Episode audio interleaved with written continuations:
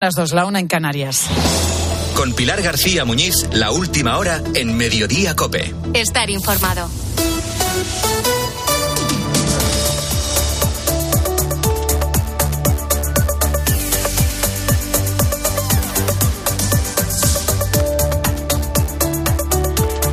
Pues ya conocemos la letra pequeña de la nueva propuesta de pensiones del Gobierno y como suele decirse, la fiesta la vamos a pagar todos.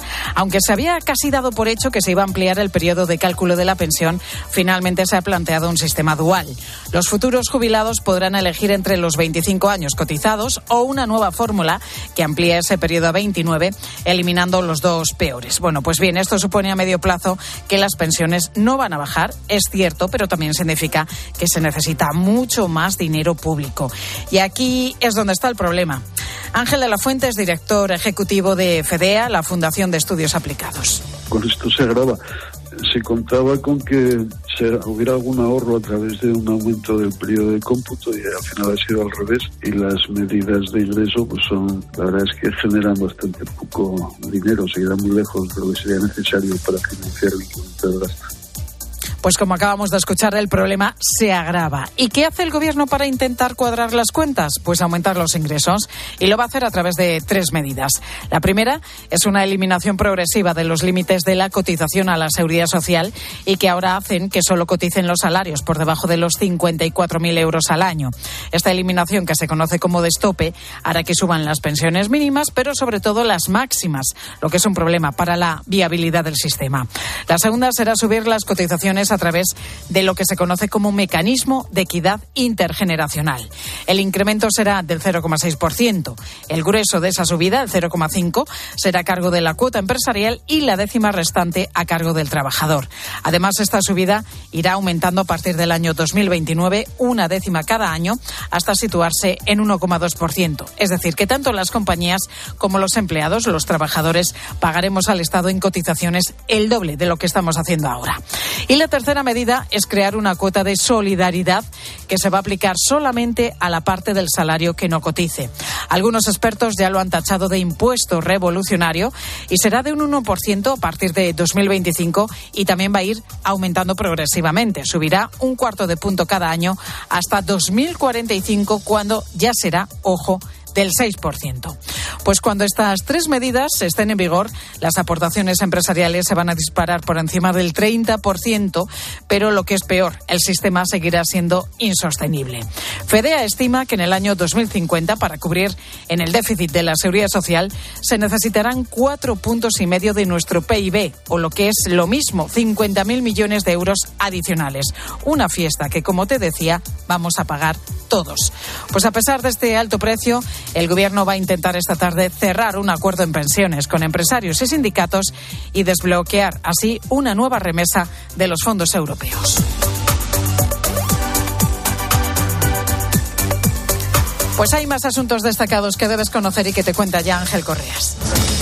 Sí, Pilar, porque lo del bloqueo político en nuestro sistema judicial empieza a ser cada vez más preocupante. Nos acercamos a las 400.000 demandas pendientes de reparto, más de 300.000 juicios que han sido suspendidos y 1.100 millones de euros paralizados. Hoy los letrados de la Administración de Justicia que llevan en huelga desde el pasado 24 de enero piden que intervenga el Ministerio de Hacienda para mediar con el de Justicia. Tenemos además foto de unidad a esta hora en Vitoria, la de los presidentes autonómicos de Galicia, Asturias, Cantabria y el País Vasco. Estas comunidades de la zona norte piden conexiones ferroviarias con el resto de Europa. Pero antes de hacerse esa foto, el presidente de Cantabria, Miguel Ángel Revilla, se ha tenido que pasar por los juzgados a explicar estas palabras. Cuando me estaba afeitando me sonó el móvil y era la delegada del gobierno que a las siete y media iban a entrar en la Consejería de Obras Públicas policías ante un caso de corrupción Vamos, que admitió hace unos días haber recibido un aviso de la operación que se iba a producir contra la corrupción en dependencias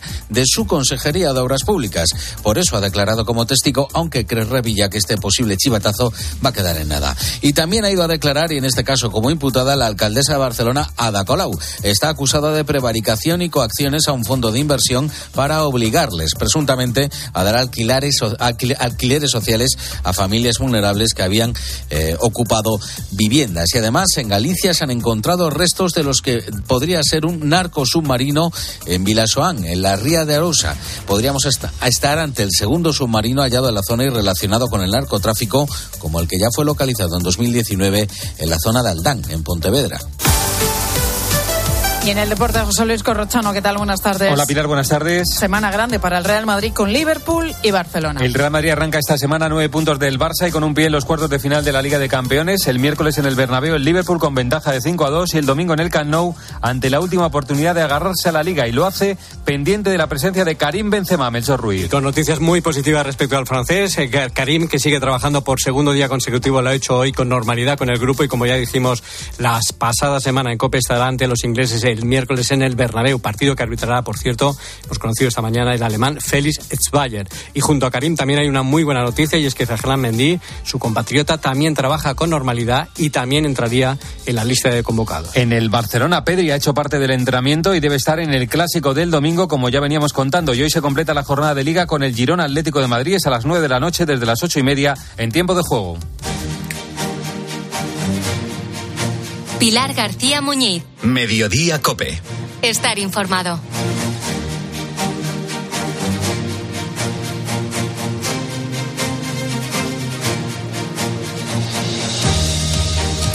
Que la compra de pescado en España haya caído un 20% desde comienzos de este año no es una buena noticia, se mire por donde se mire, bien sea desde el aspecto de la nutrición o bien por las consecuencias económicas.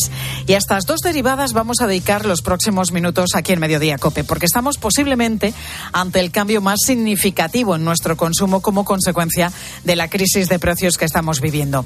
Sabes que hablamos de un alimento rico en proteínas, vitaminas, minerales y también es una importante fuente de omega 3, ácidos grasos beneficiosos para la salud cardiovascular. Y es cierto que veganos o vegetarianos pueden vivir sin consumir pescados, pero ojo, es importante suplir esas carencias. Guillermo Rodríguez es nutricionista nutrientes esenciales que podemos encontrar en el pescado? Pues el principal quizás es la proteína, pero hay muchísimos alimentos que contienen proteína desde unas legumbres, desde eh, un pseudo cereal que puede ser la quinoa, que tiene un índice glucémico muy bajo, es rica en en proteínas también, también no contiene gluten, es decir, que lo tenemos en otros alimentos. Y otra característica bastante importante del pescado son los omega 3, pero podemos también encontrarlo en semillas de lino, en las nueces. Hay veces que buscar esas alternativas se hace casi obligado porque pescados que hasta no hace mucho eran comunes en las mesas, como el salmón, por ejemplo, pues han llegado a subir hasta un 125% su precio en los últimos meses. Está intratable, desde luego. Y todo esto, Susana Moneo, buenas tardes. Muy buenas tardes, Pilar. Hace mucho daño, por supuesto, a un sector que, si bien no emplea muchísima gente en España, sí que mueve hasta el 20% de la producción de toda Europa. Así es, somos líderes en Europa y es importante no solo el volumen de producción, es decir, de lo que pescamos, sino de comercialización en España y el reflejo que tiene en otros sectores. Por ejemplo, solo en Galicia supone 9.000 millones de euros. Influye en el 90% de las actividades. La rebaja del consumo perjudica, por tanto, a un sector que además ya está muy dañado por el aumento de costes tras la invasión de Ucrania. Javier Garat es secretario general de Cepesca salir a pescar cuesta mucho más caro de lo que de lo que costaba hace apenas dos años, pero luego los precios, si bien están subiendo algo, no están subiendo ni mucho menos como nuestros costes, con lo cual las empresas lo están pasando mal. Al no incluirlo en la reducción del IVA que impuso el gobierno a partir de enero, avisan que se está trasladando que es un producto de lujo, algo que no es cierto. En el puerto de Sanlúcar todos los días, de lunes a viernes, se descargan más o menos unas 100 especies, desde el famoso langostino de Sanlúcar, que a lo mejor en el mes de agosto puede costar 80, 90 euros, pero es que también ese mismo día se venden jureles a 0,50 euros el kilo. Entre esos 90 euros y los 0,50 euros el kilo hay un montón de especies que tienen precios para, para todos los bolsillos. Piden una fiscalidad, por tanto, saludable para un producto saludable, como está ocurriendo en toda Europa. Está muy por debajo del 10% el IVA en el resto de Europa. En España está al 10%. Incluso en algunos países está anulado. Ocurre en Gran Bretaña, Malta o Irlanda. Bueno, pues visto el problema y el poco pescado que comemos por culpa de los precios, la pregunta es obligada. ¿Hay pescados baratos ahora mismo? Pues hay que buscar, como ha hecho durante toda la mañana en Santiago de Compostela nuestra compañera Patricia Iglesias. Patricia, buenas tardes. En Santiago los lunes son día de poco movimiento en pescaderías porque no hay lonja. Los lunes no hay buen pescado. No.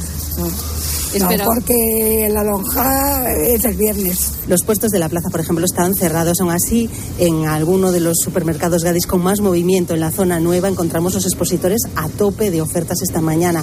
El lirio a 2,90 euros el kilo, la platija a 4,95, que es el mismo precio que tiene, por ejemplo, la merluza de volanta. Si nos vamos al producto descongelado, la pota está a 3,90 euros el kilo esta mañana. Pues son las 2 y 10 minutos, avecinan además varios días intensos. La nueva moción de censura contra Pedro Sánchez ya tiene fecha cerrada.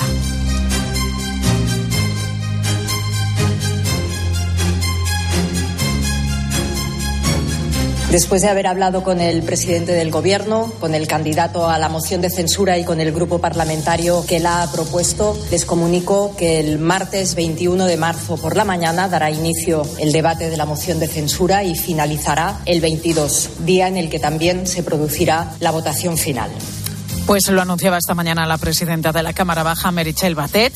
Vamos a tener la próxima semana, por tanto, dos días de un debate muy particular. Hoy estamos conociendo detalles sobre esta moción de Vox contra el presidente Sánchez. Por ejemplo, el espacio que el Congreso le va a facilitar al candidato, al candidato de Vox, el economista Ramón Tamames, de 89 años. Probablemente podrá intervenir desde una mesa que van a situar en el centro del hemiciclo para que no tenga que estar constantemente subiendo escaleras hacia la tribuna. Una moción que además sigue sin quitarle el sueño al gobierno donde creen incluso que, que, les puede beneficiar.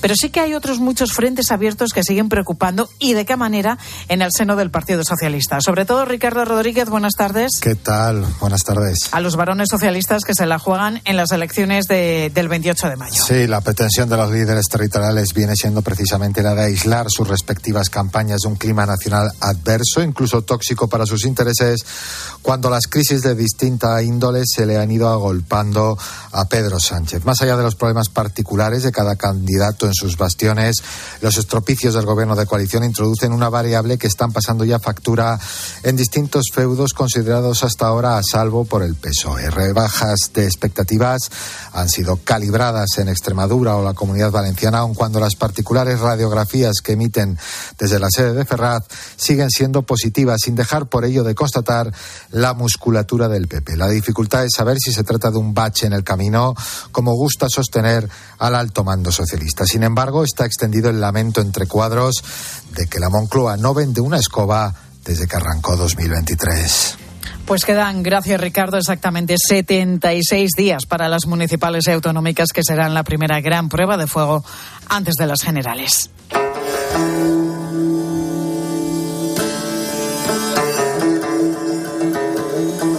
Pues hace año y medio de su regreso al poder y de la toma del Palacio Presidencial de Kabul por parte de los talibanes. Cuando todo el mundo tenía la vista puesta en ellos, prometieron públicamente que iban a respetar los derechos de las mujeres, aunque matizando que siempre lo harían dentro del marco de la ley islámica. Ahora, vista con perspectiva, su estrategia ha sido la de ir recortando derechos poco a poco, pero de forma constante.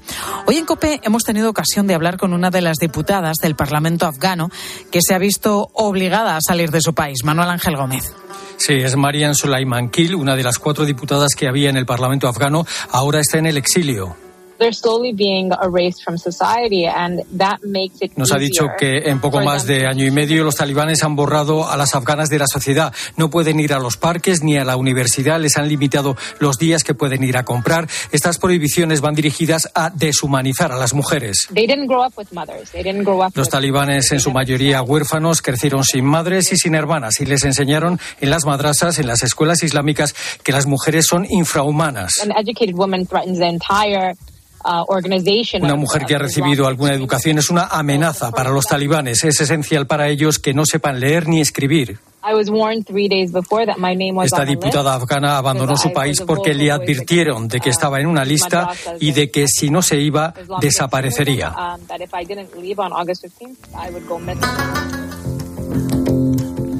Y más cosas. Te cuento también que el Tribunal Supremo ha avalado en una sentencia que hay que fichar cada vez que se salga a hacer una pausa para fumar o también para tomar un café durante la jornada de trabajo. Pilar Cisneros, buenas tardes. Buenas tardes, Pilar. Sí, para situarnos, se trata de una sentencia del Supremo que ha desestimado un recurso de comisiones obreras contra la empresa gasolinera Galp. La empresa había tomado la decisión de obligar a sus trabajadores a fichar cada vez que salgan a hacer una pausa para fumar o para tomar un café, desayunar, en fin.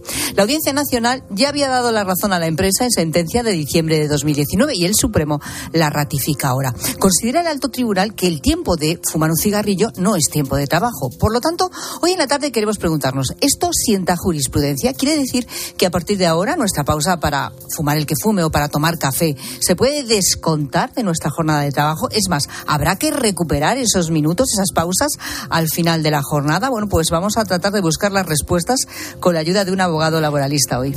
A partir de las 4 de la tarde con Pilar Cisneros y Fernando de Aro. Gracias, Pilar. A ti. Y hablando, pues eso, de la hora del café o de ese momento en el que los compañeros de trabajo salen un momento para echar un cigarro, pues hoy seguro que muchos han tenido como tema de conversación la película ganadora de los Oscars. ¿Tú la has visto? ¿Sabes de qué va? Everything,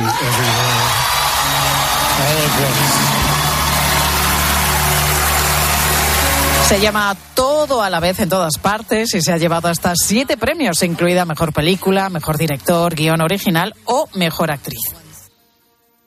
Everything, Evelyn, yo no soy tu marido. Soy una versión suya de otro universo que necesitamos tu ayuda.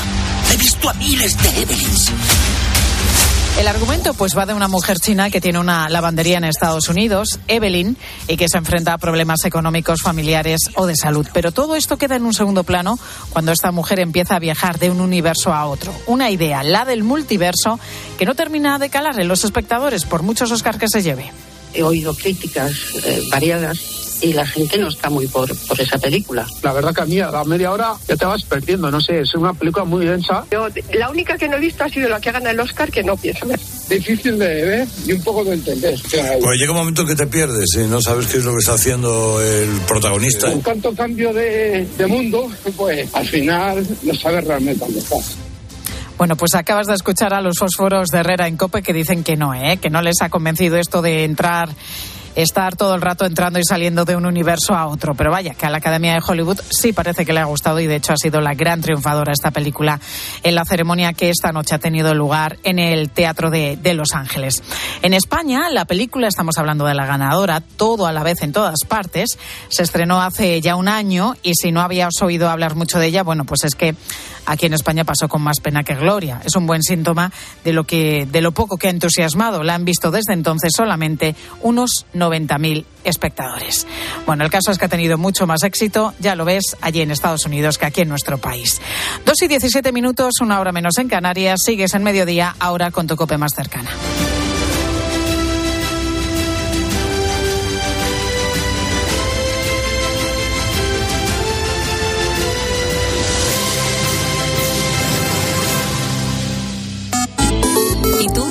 Piensas? Escribe a Pilar García Muñiz en Twitter en arroba Mediodía Cope, en nuestro muro de Facebook Mediodía Cope o mándanos un mensaje de voz al 637 230000.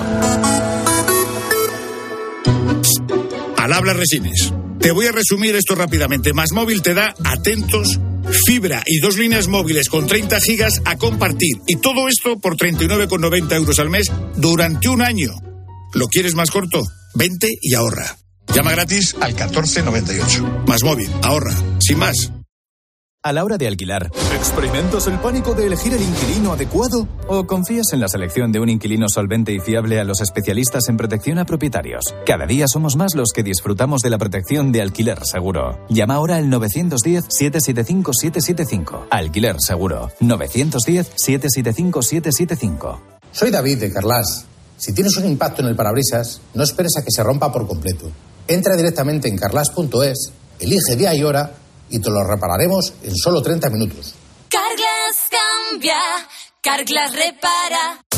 En Vivanta Dental nos hemos vuelto locos. Hasta un 25% de descuento en tu ortodoncia y de regalo un blanqueamiento dental. Aprovecha nuestros días locos de la ortodoncia en Vivanta Dental. Solo hasta el 31 de marzo. Llama ya al 900-923-923 y pide tu cita gratuita o entra en vivantadental.es. ¿Sabes cómo se dice optimismo en alemán? Optimismus. Fácil, ¿verdad? Pues así de fácil te lo pone Opel si eres empresario o autónomo, porque llegan los días pro empresa de Opel. Solo hasta el 20 de marzo condiciones excepcionales en toda la gama Opel. Descubre la tecnología alemana del futuro. Ven a tu concesionario o entra ya en opel.es. Pilar García Muñiz. Mediodía Cope.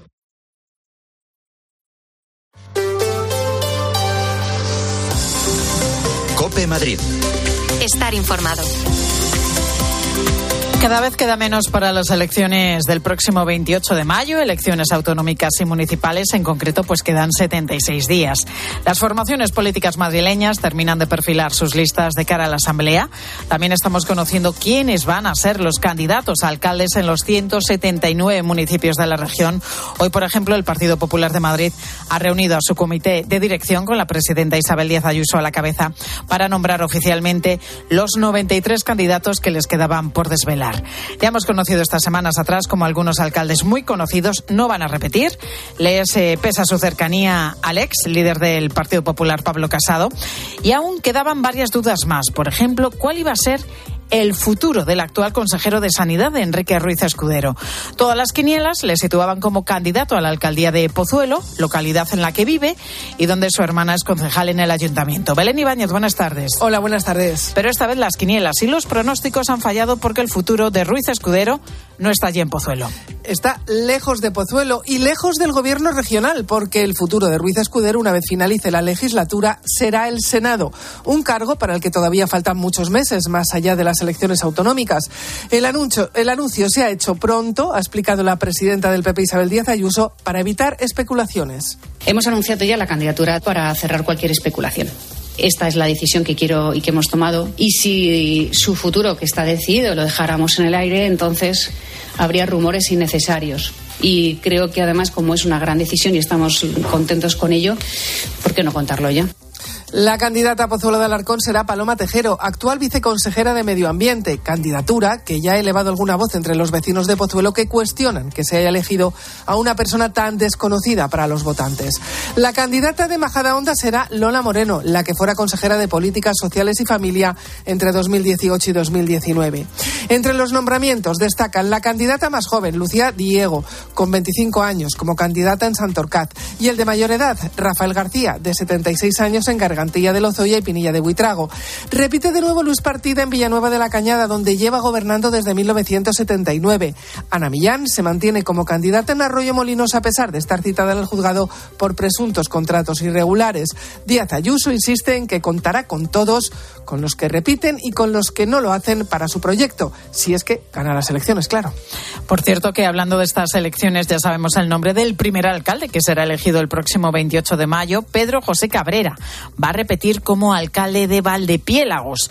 Con él hablamos hace unos días aquí en Mediodía. Recuérdanos, Belén, porque esta localidad del noreste de, de la región ya tiene alcalde, ya ha elegido a su alcalde. Pues será el próximo alcalde, porque así lo han decidido los vecinos en unas primarias que celebraron este sábado y donde se eligió una lista entre los propios vecinos, que será la que se presente el 28 de mayo.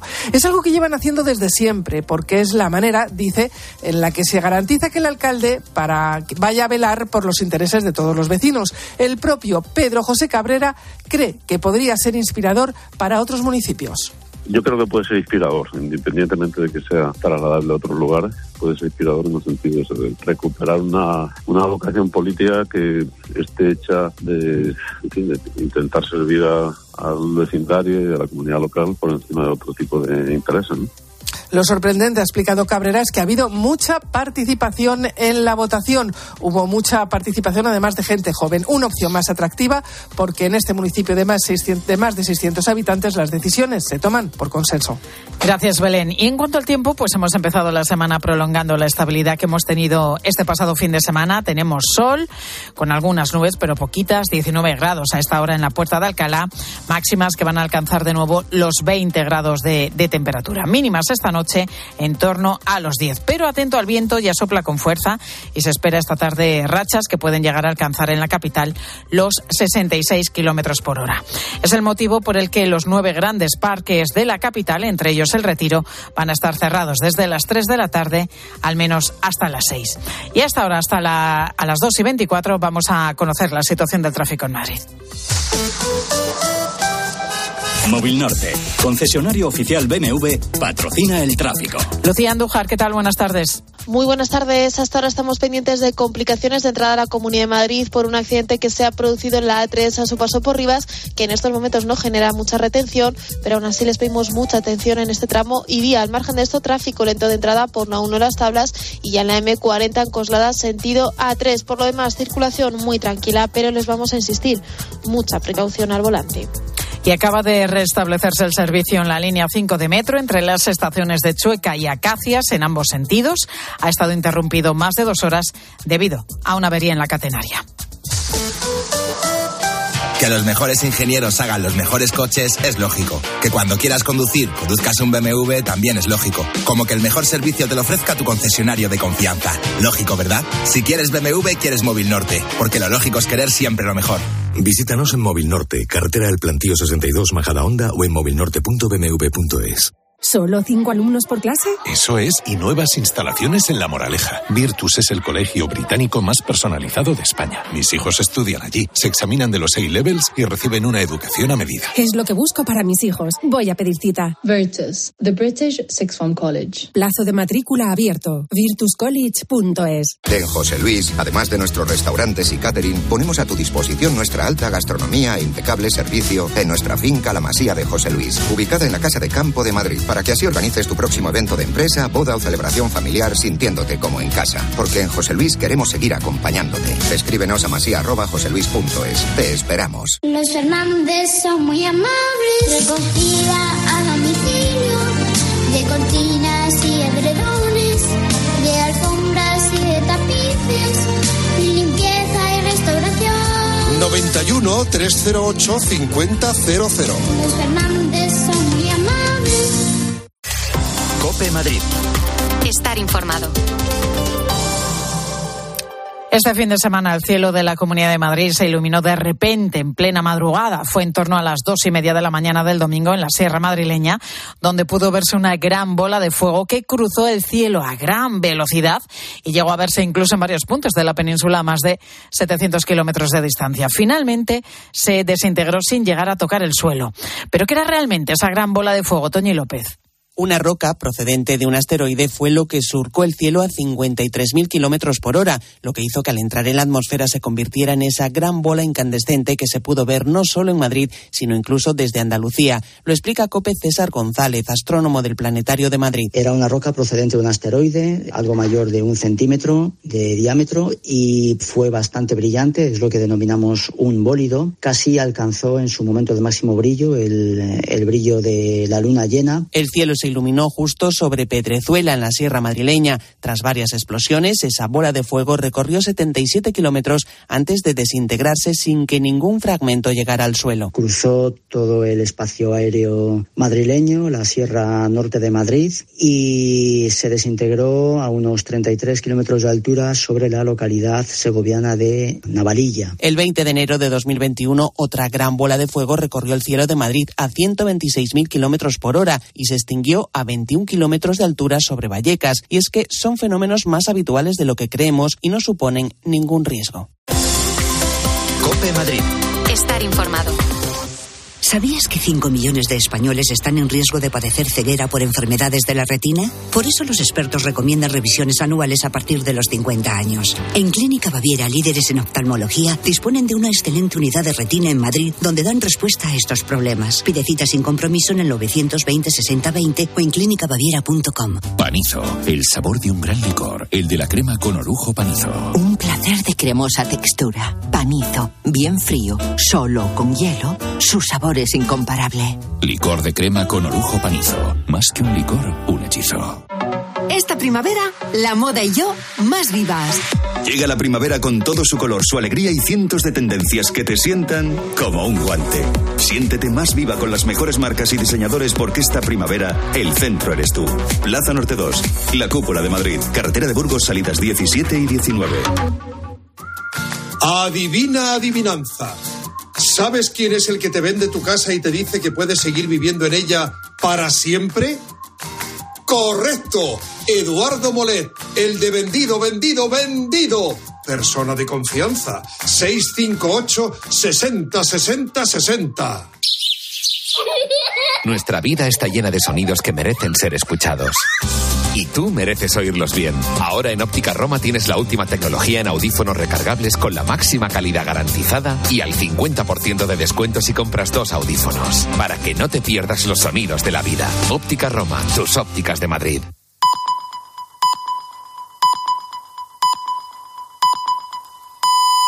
Dos y media, la una y media en Canarias. Con Pilar García Muñiz, la última hora en Mediodía Cope. Estar informado.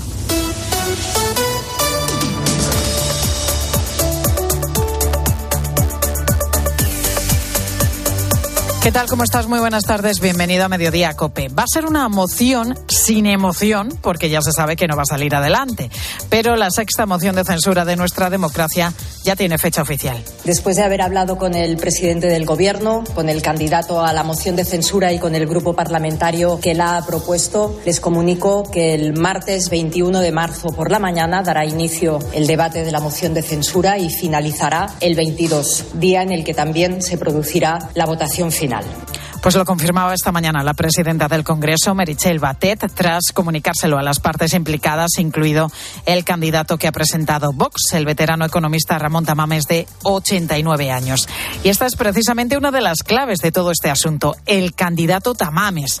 Por lo que se sabe hasta ahora, su discurso no es que no coincida con el programa de Santiago Abascal, es que directamente se contradicen en temas, por ejemplo, como el separatismo catalán, el concepto de nación o el cambio climático. En lo que sí están de acuerdo es en la necesidad de retirar a Pedro Sánchez de la Moncloa, precisamente por ese motivo se presenta Tamames. Otra de las claves no es política, es meramente biológica. La propiedad del candidato Ramón Tamames. Sin poner, bueno, esto por supuesto, sin poner en duda su capacidad intelectual, este hombre va a tener que aguantar un intenso calendario concentrado en apenas 24 horas. El martes por la mañana se iniciará el debate con la intervención sin límite del propio candidato. A partir de ahí vendrán las réplicas de todos los portavoces de los grupos políticos y también la del presidente del gobierno, Pedro Sánchez. Es decir, va a ser una jornada muy, muy larga, una jornada maratoniana. Un ejemplo reciente es el debate de la moción de censura que desbancó a Mariano Rajoy en 2018, que duró más de 10 horas. Así que es una incógnita saber cómo puede afrontar este reto el candidato que presenta Vox, porque se trata, recordamos, de una persona de casi 90 años. Como detalle, hoy se ha comunicado que el Congreso va a habilitar un espacio para la intervención precisamente de Tamames para que no se produzca desde la tribuna y así no tenga que estar subiendo y bajando escaleras permanentemente. Bueno, parece ser que él va a intervenir desde el centro del hemiciclo, donde habitualmente vemos a los taquígrafos. Ahí se le va a colocar una mesa, tal y como pasa con el diputado de Unidas Podemos, con Pablo Echenique, que va en silla de ruedas. El miércoles 22, el día siguiente, seguirá el debate si quedan grupos intervenir y después ya tendrá lugar la votación. Bueno, es una moción que, como te decía al principio, no va a salir adelante porque Vox no tiene los apoyos suficientes y que muchos creen que solamente va a servir para reforzar a Pedro Sánchez en un momento delicado, además, eh, para los socialistas que se enfrentan a las consecuencias de la polémica ley del solo sí es sí y también a la supuesta trama de corrupción del caso mediador. Lo que está claro es que con este debate Vox consigue retomar algo de protagonismo en la escena política en un año electoral en el que va a haber mucho, mucho ruido. Ya veremos cuál es el efecto una vez que termine la moción de censura que, como te estamos contando, ya tiene fecha.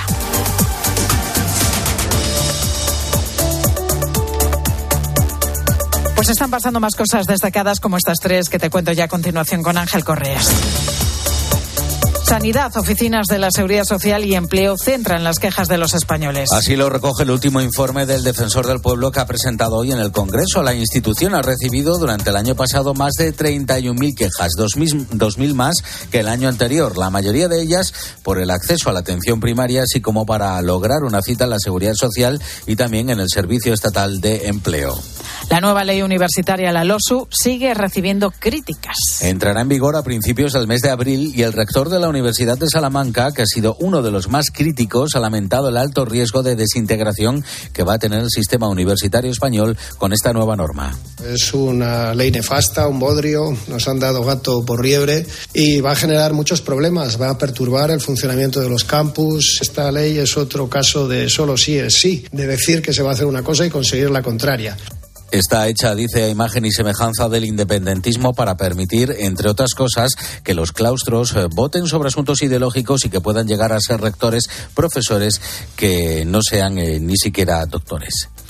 Y hoy hace justo 10 años que el mundo entero fijó la vista en un balcón del Vaticano y en el hombre casi desconocido que aparecía en él aquella tarde de marzo. Habemos papam. Fratelli e sorelle, buonasera. Diez años han pasado ya de la fumata blanca que convirtió a Jorge Mario Bergoglio en el Papa Francisco. Y hoy en el Vaticano, Eva Fernández, buenas tardes. Buenas tardes, Pilar. No está habiendo grandes celebraciones porque la misión del Papa no para. Efectivamente, hay que seguir haciendo lío, como suele decir habitualmente. Son fechas que habitualmente el Papa celebra en la intimidad, sin trascendencia pública, como ocurre en su cumpleaños, aunque hoy es festivo en el Vaticano, se nota en el ambiente, y el Papa ha celebrado misa en su casa junto a los cardenales que viven en Roma. Algunos son mayores y, según ha podido saber COPE, les ha dicho que ellos nunca se jubilan porque, aunque tengan 80 años, su consejo es siempre bueno y útil. Eso sí, estos 10 años han pasado muy veloces para el Papa pasaron rápido, como toda la vida. Parece que fue ayer. Curioso como el ayer se acorta y parece que ayer fue ayer. Yo diría que uno cuando va mirando el pasado eh, no lo ve tan lejano, lo ve cercano cuando asumió el pasado. Yo he tratado de asumirlo. No sé si lo he asumido del todo, pero he tratado de asumirlo. Hoy Pilar bastaba detenerse un rato en la puerta de acceso a la residencia de Santa Marta para comprobar que llegaban ramos de rosas blancas, las preferidas de Francisco, y alguna que otra tarta de dulce de leche. En el tuit que acaba de escribir, un mensaje muy sencillo. Gracias por haberme acompañado con vuestras oraciones. Por favor, continuad haciéndolo. Pues hoy se cumplen 10 años del pontificado del Papa Francisco. Gracias, Eva.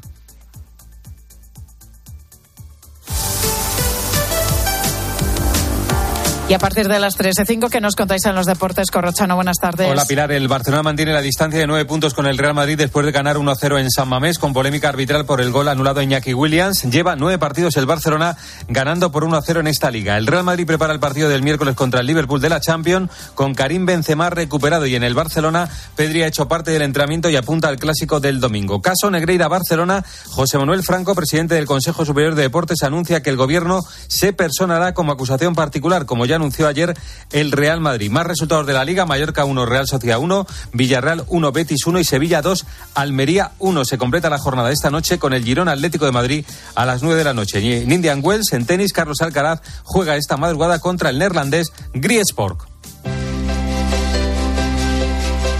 Pilar García Muñiz. Mediodía Cope. Estar informado. Pues tenemos ahora mismo a California como centro de las miradas del mundo y no precisamente por la gala de los Oscars de Hollywood que se celebraba esta noche en Los Ángeles, sino más bien porque está siendo inevitable que todos nos acordemos del año 2008, del inicio de la crisis mundial, a raíz de lo que está pasando estos días con el Silicon Valley Bank. Lehman Brothers is going bankrupt. Los informativos de todo el mundo aquellos días posteriores al 14 de septiembre de 2008 no hablaban de otra cosa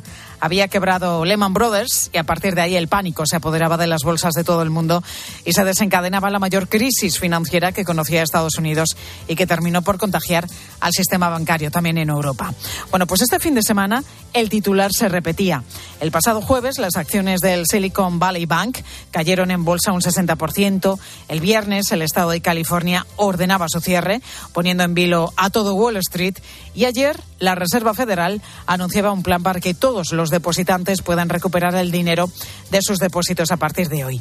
Y esto inédito por parte de la Fed y que lógicamente quiere evitar el contagio al sistema financiero, llegaba con otro anuncio, el de la intervención de otro banco, el Signature Bank. La presidenta del Tesoro de Estados Unidos, Janet Yellen, llama a la tranquilidad. During the financial crisis, um, there were um, investors no habrá rescate público, decía Yellen, pero los depositantes van a tener a su disposición mecanismos que permitirán recuperar su dinero. Mensajes en los que además destacaba que, a diferencia de 2008, la fortaleza y solidez del sistema financiero norteamericano. Esta vez no han sido las hipotecas, sino que hay que tener en esta quiebra, eh, han influido varios factores. El primero es que se trata de un banco que financiaba a buena parte de las fintech y a muchas compañías tecnológicas de Estados Unidos. Y todos sabemos cómo han sufrido este tipo de empresas en el último año. Estas han necesitado liquidez, muchas de ellas se han asustado ante lo que veían en bolsa y han ido a sacar su dinero. Segunda cuestión, por la propia naturaleza del banco. Sus clientes son empresas y no particulares, lo que hace que ante un escenario de subidas de tipos y caída del consumo, pues acaben por sufrir más. Y tercero, estos bancos venían de prácticamente una década de dinero gratis y con el cambio de la política monetaria de los bancos centrales subiendo los tipos de interés, han puesto en aprietos a los balances de muchas entidades que durante años han disfrutado de barra libre de liquidez. Gran parte de los activos de bancos como este han visto ahora como gran parte de sus activos han ido perdiendo valor conforme subía el precio del dinero. Pues estos son los factores, pero ¿y las consecuencias? ¿Puede haber efecto contagio de la crisis del Silicon Valley Bank a bancos en nuestro país o de la Unión Europea?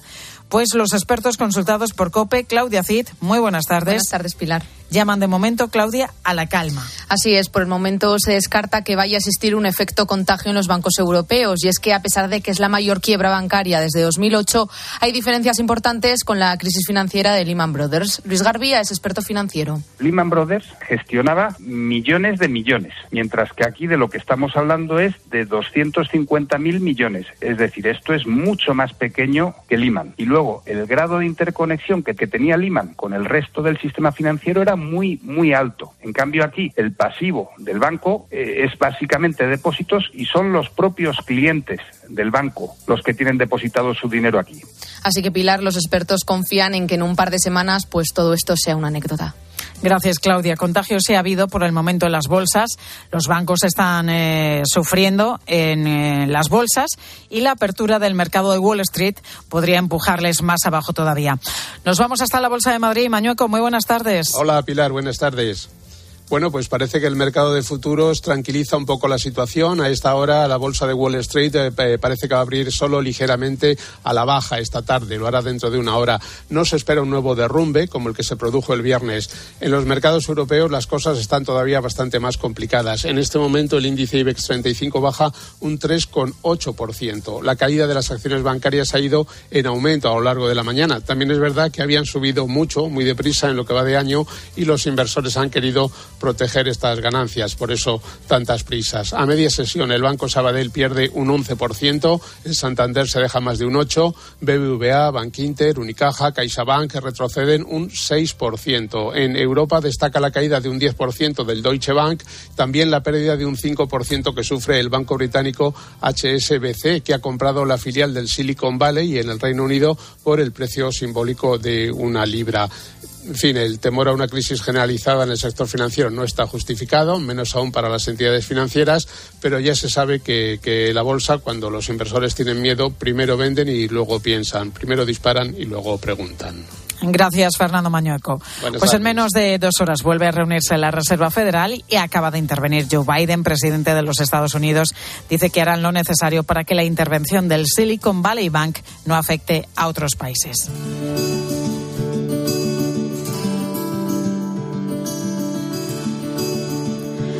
De la reunión que esta tarde van a repetir el Gobierno, los sindicatos y los empresarios para reformar nuestro sistema de pensiones, hay que decir que ya nos esperan cambios, porque lo importante de ese plan ya está acordado en Moncloa entre PSOE y Unidas Podemos. Y también hay acuerdo con Bruselas. Ese pacto, en principio, irá el miércoles al Congreso de los Diputados para su presentación y después irá a Moncloa para recibir luz verde en forma de decreto. Una reforma en la que hay dos patas principales. La primera, se va a subir el periodo de cálculo de las pensiones. Pasará de los 25 a 29 años. Ahora bien, ese cambio será paulatino entre 2026 y 2044. Así que, así que hasta dentro de 21 años no será obligatorio utilizar esos últimos 29 años para calcular nuestra pensión. Y la segunda pata de todo esto, los ingresos con los que el Gobierno pretende tapar el déficit de 26.000 millones de euros que tiene nuestro sistema de pensiones. Aquí básicamente se trata de subir cotizaciones para que empresas y empleados contribuyan más al sistema. Jefa de Economía de COPE, Marta Ruiz, buenas tardes. Buenas tardes, Pilar. ¿Cómo se está analizando este plan? ¿Despierta dudas o no? Pocas dudas, porque los analistas consultados eh, concluyen que la reforma es insuficiente para solucionar el problema de sostenibilidad del sistema y que más bien lo va a agravar, ya que el doble sistema de cómputo para calcular la pensión va a seguir aumentando el gasto y el incremento de ingresos previsto solo por la vía de la subida de las cotizaciones no va a ser suficiente. Ángel de la Fuente es director ejecutivo de FEDEA, la Fundación de Estudios de Economía Aplicada. En torno a 2050, pues tendríamos que inyectar cada año del orden de cuatro puntos y medio de PIB a la seguridad social para cubrir el, déficit eh, básico. Y cuatro puntos y medio es mucho dinero, es un 60% de la recaudación del, del IRPF. Un déficit anual de la seguridad social de más de 50.000 millones de euros es lo que nos espera si no hay cambios en este sistema, en esta reforma, unos fondos eh, que no podrán ir a otras partidas como educación o sanidad. Gracias, Marta. Pues el Gobierno tiene por fin una foto de unidad que está exhibiendo estos días con el pacto de las pensiones y recupera así algo de calma.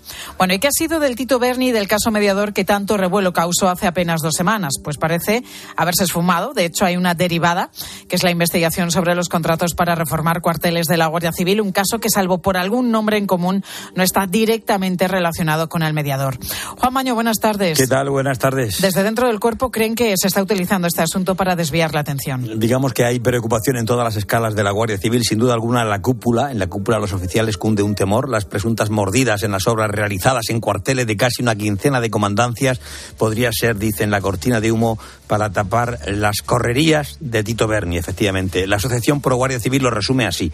Ceses, tricornios y cuarteles han tapado cocaína, prostitutas y diputados. Todos coinciden en la urgencia de separar a lo que llaman sus manzanas podridas. Recuerda que son guardias civiles de Servicio de Asuntos Internos quienes están investigando uno y otro caso. Les inquieta el gota a gota con el que vamos conociendo novedades sobre la corrupción cuartelera. Interior cesó la semana pasada al coronel jefe de Tenerife. Ha investigado un teniente general jubilado, otro par de oficiales. Francisco García es presidente de la Unión de Oficiales de la Guardia Civil. Pero lo grave es que esto se haga, y es una sensación que tenemos, y se vaya dosificando la información que aparece en los medios con la intención de ocultar otros problemas u ocultar escándalos graves en los que puedan estar implicados responsables políticos. Ahora tu cope más cercana. Escuchas Mediodía Cope. Con Pilar García Muñiz. Estar informado. La radio es más radio cuando nos escuchamos. Enfermedades raras, trastornos que afectan a un número reducido de personas. Por eso en Herrera en Cope queremos que nos cuentes tu historia. ¿Qué tal, Ana? Buenos días. Hola, buenos días, Carlos y compañía. Perdona, que me cuesta aún hablar de ello. Afecta a los niños, están entre uno de cada cinco mil. A las 10 de la mañana, en la hora de los fósforos con Carlos Herrera, estamos más cerca de ti. Hay muchas personas que conllevan una enfermedad rara y no se investiga. Y la desesperación de su familia es brutal. Y las madres con De lunes a viernes, desde las 6 de la mañana, Herrera Incope. 29. Tus nuevas gafas graduadas de Sol Optical. Estrena gafas por solo 29 euros. Infórmate en soloptical.com. Si cada vez que miras a tus neumáticos oyes esto.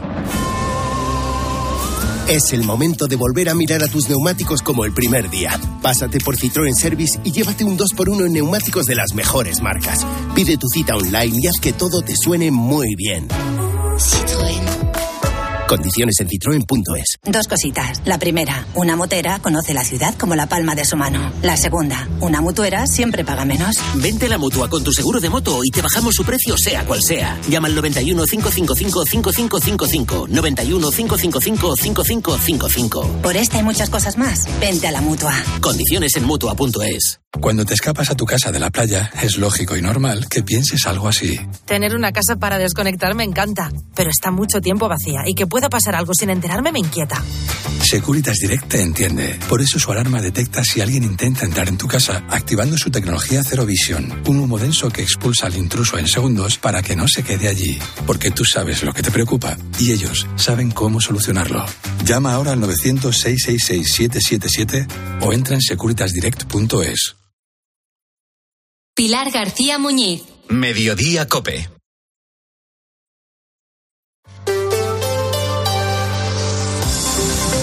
Cope Madrid. Estar informado.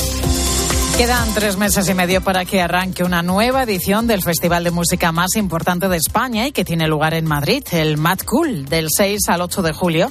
La capital recibirá a más de 300.000 personas en una nueva ubicación, el llamado espacio Mad Cool, 850.000 metros cuadrados entre Villaverde y Getafe, que ya han levantado la suspicacia entre los 30.000 vecinos de estas zonas por el ruido, la inseguridad y los problemas que puede acarrear la llegada del festival. Hasta ese espacio de Villaverde nos vamos porque Ramón García Pellegrín está con, con algunos de los vecinos. ¿Qué tal, Ramón? Buenas tardes. ¿Qué tal, Pilar? Buenas tardes. Pues estoy aquí en la esplanada, delante de miles de metros cuadrados de lo que será el nuevo festival Mad Cool el próximo mes eh, de julio. Y bueno, me acompaña Pedro de la plataforma Stop Mad Cool. Pedro, ¿qué tal? Buenas tardes. Hola, buenas tardes. ¿qué ¿Por qué nos gusta que el Mad Cool se vaya a desarrollar aquí? ¿Qué inconvenientes veis? ¿En qué os puede perjudicar a todos los vecinos de esta amplísima zona del sur de la capital? Bueno, lo que más es la movilidad, el ruido y la suciedad que va a provocar todo esto. Y aparte la, la incertidumbre de todos, que no, podemos, vamos, no, no vamos a poder descansar. ¿Tenéis esperanzas todavía de que el Mad Cool no se celebre aquí? Bueno, eh, estamos intentando luchar por ello. Es, es, duro porque son muchas organizaciones, muchos patrocinadores y entonces, pero bueno, nosotros vamos a seguir luchando, vamos a seguir ahí, al pie del de cañón. Habrá mucha gente que diga, hombre, son tres días en los que los conciertos terminan a las tres de la madrugada, es eh, molesto, pero son tres días al año. Vosotros lo que teméis es que no se quede solamente en esos tres días al año, ¿no? No, claro, el patrocinador nos dijo que esto lo podía alquilar, entonces está a su derecho porque es una empresa privada, entonces él, claro, él puede hacer lo que quiera. Y no van a ser tres días, tres días de más cool, pero después están los alquileres, que, que alquila, lo, se lo alquilará alguien, entonces ahí no podemos nosotros luchar porque claro, y, y lo que él dice, lo que eh, la gente haga dentro de, de, lo que es el recinto, lo, ellos tienen jurisprudencia para hacer algo, pero de lo que pase fuera, eso ya es el ayuntamiento, eso ya no, no tiene nada que ver con ellos. Claro. Pedro, vosotros no estáis en contra de la música ni de este festival, estáis más bien en contra de que se haya elegido esta ubicación en concreto, ¿no? Claro, no, nosotros nos gusta la música, nos gusta, claro. No es lo mismo irte de fiesta donde tú quieras a tener la fiesta en tu casa. Pero claro, montar un evento donde sabes que hay miles de personas que les vas a, provocar pues no, eh, molestias, no es de recibo porque esta ubicación no está preparada para eso, ni para movilidad, ni, ni por ruido, etcétera, etcétera. O sea, es, es, es, una locura lo que van a hacer. ¿Os habéis reunido con la dirección del festival? Nos hemos reunido con los patrocinadores y nos han no, nos, nos, nos enseñaron cómo iban los decibelios, que claro, en un papel todo se ve bien. El problema viene después. Una vez que ya está hecho es cuando viene el problema y a ver a quién tú le dices, le pides explicaciones, porque ellos te van a decir, oye, nosotros eh, lo que todo lo que nos, estaba en nuestra mano lo hemos dado, nos, la información. Habéis recibido el apoyo del Ayuntamiento de, de, Getafe, del Ayuntamiento de Madrid, de la Junta Municipal de, de Villaverde. Me, me decías mm. que os habéis reunido con ellos, pero que bueno sí. que tampoco ha sido muy fluido. El, no, el nosotros nos hemos reunido eh, con eh, Más Madrid, con el PSOE, que nos hemos reunido nosotros hasta con vos. O sea, nosotros no tenemos problema de reunirnos con nadie. Nosotros lo que pedimos es que se solucione nuestro problema. Aparte, en, lo, en el pleno de Getafe, todos los partidos políticos votaron a favor en el pleno. De, a favor de, de, de, la plataforma y de la asociación de vecinos, eh, pero menos ciudadanos. Entonces todo eso hay que dejarlo también claro. ¿Qué le pedirías ahora mismo si tuvieras delante, pues eso, a los patrocinadores, a la dirección del festival, al ayuntamiento de, de Madrid, de Getafe, a la comunidad de Madrid? ¿Qué, qué les pides?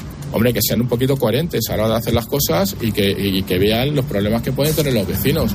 Porque una cosa es que tú lo puedes hacer un evento pero hazlo donde no haya no molesta a la gente porque porque yo creo que hay muchos terrenos donde se puede hacer un evento de estos y no y no molesta tanto aquí se van a provocar un montón de, accidentes y de, de, atropellamientos de, peatones se van a claro porque se van a provocar muchos accidentes porque esto va, a circular continuamente acceso ¿No hay ningún paso elevado para cruzar la M40? Eh, no no hay nada Muchísimas gracias, Pedro. Un placer. Y suerte. Muchas gracias.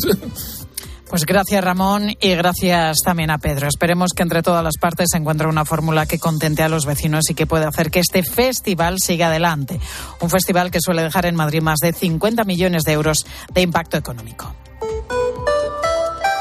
Control Dental Europeo, 35 años en implantología y pioneros en carga inmediata, trae a España los implantes corticales para pacientes con reabsorciones extremas de hueso sin injertos óseos y al mismo precio que los implantes tradicionales. Confíe en Control Dental Europeo y vuelva a sonreír en el 91 575 3404 o controldentaleuropeo.com. Que la gastronomía es uno de nuestros mejores embajadores, eso lo saben hasta en Japón. Gracias a los chefs y a productos como Fuentes, el atún rojo, nuestro país triunfa en medio mundo, como en Japón, donde Fuentes es sinónimo del mejor atún rojo. Las flechas rojas Sirio apuntan al sur. 250.000 billetes flexibles a 18 euros para conectar Madrid con Málaga, Córdoba y Sevilla en trenes nuevos de alta velocidad. Compra tus billetes en irio.eu o en tu agencia de viajes. Irio, la velocidad tranquila. Promoción válida hasta el 26 de marzo. Consulta condiciones en irio.eu. Te digo que tengo el cielo ganado. Nacho, ya sé que estás aprendiendo a cocinar, pero esto es insufrible. No hay quien se coma nada. O crudo o quemado. Y además, dejas la cocina que no hay quien entre. Cariño, yo lo que necesito es inspiración. Vámonos. Yo invito a Atrapallada, Cocina Gallega. Gallega de verdad. Paseo de las Acacias 12 junto a Embajadores. Cope Madrid. Estar informado. Es una de las profesiones que en los últimos años más demandas tiene de trabajadores, transportistas, conductores de camiones, también de autobuses. Se estima que hacen falta unos 3.000 en la Comunidad de Madrid, una oportunidad de trabajo a la que muchos no pueden acceder por un pequeño detalle, el carnet adecuado para llevar este tipo de vehículos. Pero ahora hay una oportunidad de conseguirlo porque la comunidad ofrece una ayuda de 600 euros para sacarse ese carnet. Pablo Fernández, buenas tardes. Buenas tardes. Este bono se puede solicitar de manera independiente para el permiso de conducir camiones como para autobuses. En datos, 7 de cada 10 personas con estos permisos de conducir tienen más de 50 años y cada vez son más los jóvenes que se los sacan. Emilio Fernández es el presidente de la Asociación Provincial de Autoescuelas de Madrid. Más jóvenes que antes, puesto que no tienen empleo, eh, esto es un incentivo, tienen una nómina de conductor y ahora van a mejorar su, su, su empleabilidad, es decir, quieren una mejoría desde el empleo donde están una ayuda que llega en un momento en el que hay una alta demanda de conductores de este tipo de vehículos. Rubén tiene 24, 24 años y se está preparando para, sacarse el carnet de camión. Me salió una oferta de, trabajo porque yo estaba estudiando otra materia totalmente eh, diferente a, esto de los camiones y evidentemente como están hoy las cosas de tema de trabajo, eh, lo cogí sin pensarlo y me puse a ello. El Ejecutivo Autonómico prevé que con esta ayuda se beneficiarán unas 3.000 personas y se pondrá en marcha en el mes de junio. Cope Madrid. Estar informado. En Yamóvil sabemos que nuestros puntos fuertes son la calidad y los descuentos. En marzo hacemos un punto y aparte. En Yamóvil duplicamos nuestros puntos azules. Si estás a punto de comprarte un coche, visita Yamóvil, el concesionario en el que todos los vehículos tienen su punto. Más del 35% del emprendimiento en la Comunidad de Madrid está liderado por mujeres, pero podrían ser muchas más. Arrancar mi proyecto con el apoyo de la Comunidad de Madrid ha sido fundamental. Hemos trabajado para conseguirlo y crecer juntas. Comunidad de Madrid. ¿Cuántos años lleva en la radio este hombre? Llevará unos dos hornos miele.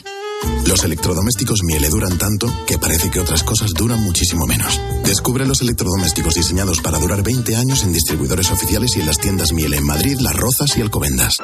En abril abre sus puertas el Real Teatro de Retiro. Descubre el nuevo teatro en Madrid para disfrutar en familia de espectáculos junior del Teatro Real. Cuentos musicales, títeres, danza y ópera. No te pierdas la inauguración de la temporada desde el 15 de abril con la ópera para niños La Cenicienta. Entradas ya a la venta de 15 a 20 euros. Más información en realteatroderetiro.es y teatroreal.es. Últimas entradas para la Pasión según San Mateo de Bach. El 28 de marzo llega al Auditorio Nacional una de las obras más icónicas de la música. Vive la pasión interpretada por los famosos Vox Luminis y la Orquesta Barroca de Friburgo. Entradas a la venta en la web del Auditorio Nacional.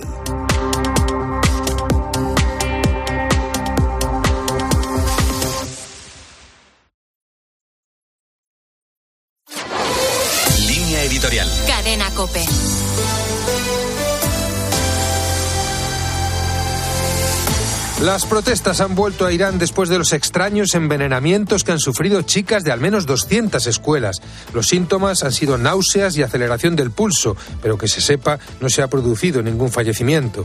Se acusa al régimen de no proteger a las jóvenes. No está nada claro cuál puede ser el origen de este extraño fenómeno.